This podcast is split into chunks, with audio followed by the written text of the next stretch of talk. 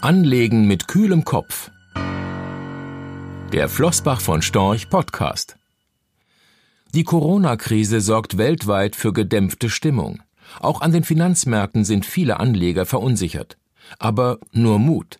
Gerade in Krisenzeiten zahlt es sich aus, an seiner Anlagestrategie festzuhalten. Das zeigt ein Blick zurück. Schon in der Finanzkrise 2008-2009 wurde zunächst viel Geld verloren, als die Aktienkurse immer weiter fielen. Doch knapp drei Jahre später war das Tief überstanden. Viele Investoren haben in der danach einsetzenden elfjährigen Hose bedauert, nicht gekauft zu haben, als die Börsenkurse noch weit unten waren. Kein Einzelfall. Von den schlimmsten Kurseinbrüchen im vergangenen Jahrhundert haben sich die Aktienmärkte in der Regel nach wenigen Jahren erholt. Einzig nach dem Crash im Jahr 1929, als die Weltwirtschaftskrise begann, dauerte es 24 Jahre, bis die Märkte wieder alte Höchststände erreicht hatten. Allerdings gab es in dieser Zeit auch einen Weltkrieg. Während die Kurse fallen, kennt jedoch niemand den optimalen Einstiegszeitpunkt. Jederzeit kann es noch weiter nach unten gehen. Trotz dieser Unsicherheiten lohnt es sich in solchen Phasen für Investoren, größere Summen aufzuteilen und regelmäßig und in kleinen Tranchen in den Aktienmarkt zu investieren.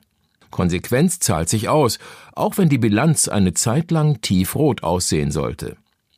So war ein Crash, das zeigen vergangene Krisen deutlich, bisher immer ein guter Zeitpunkt für den Start eines Sparplans auf Aktieninvestments. Denn wer regelmäßig den gleichen Betrag investiert, erwirbt bei niedrigen Kursen automatisch mehr Wertpapieranteile als in guten Börsenzeiten. Wie sehr sich solche Aktiensparpläne in vermeintlich schlechten Zeiten lohnten, zeigt eine Analyse der wichtigsten Kurseinbrüche in den vergangenen 100 Jahren.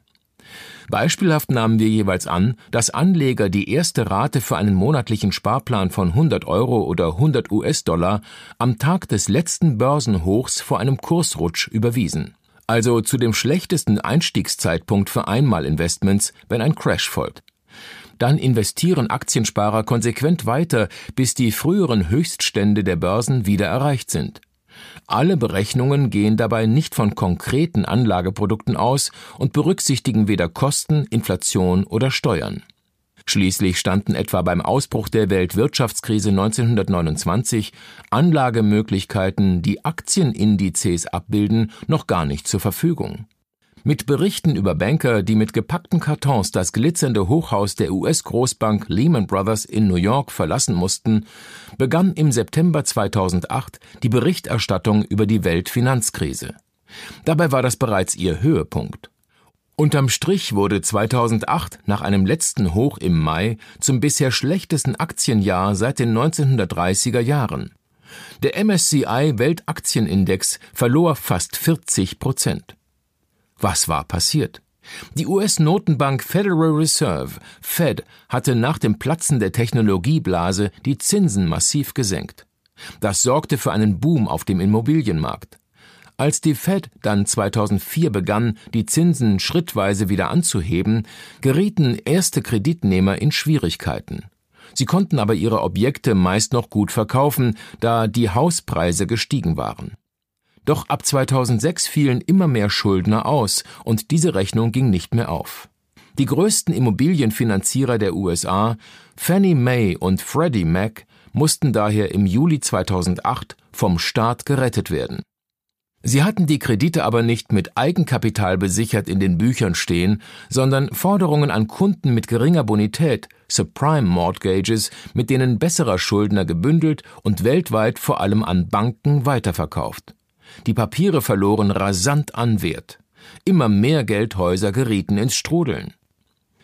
Für Anleger, die in weltweite Aktien investiert hatten, entpuppte sich das letzte Hoch am 19. Mai 2008 als besonders schwieriger Einstiegszeitpunkt.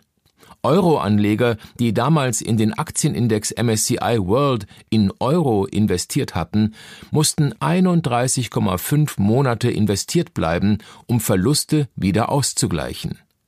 Wer hingegen zu diesem Datum die erste Rate für einen Sparplan auf den globalen Aktienindex MSCI World überwiesen hätte und bis zum Wiedererreichen der alten Niveaus konsequent weiter investierte, konnte in der ab- und folgenden Aufwärtsphase attraktive Erträge erzielen. Sie waren daher viel früher wieder in der Gewinnzone als Investoren, die am 19. Mai 2008 einmalig mit einer größeren Summe eingestiegen waren. Für Sparplananleger hat es sich in der Finanzkrise ausgezahlt, konsequent an ihren regelmäßigen Zahlungen festzuhalten, auch wenn sie damit bis Juli 2009 im Minus lagen.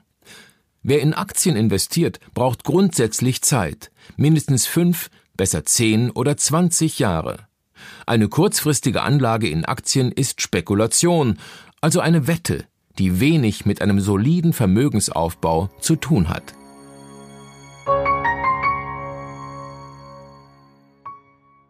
Rechtlicher Hinweis. Diese Publikation dient unter anderem als Werbemitteilung. Sie richtet sich ausschließlich an deutschsprachige Anleger mit Wohnsitz bzw. Sitz in Deutschland, Österreich, Luxemburg und in der Schweiz.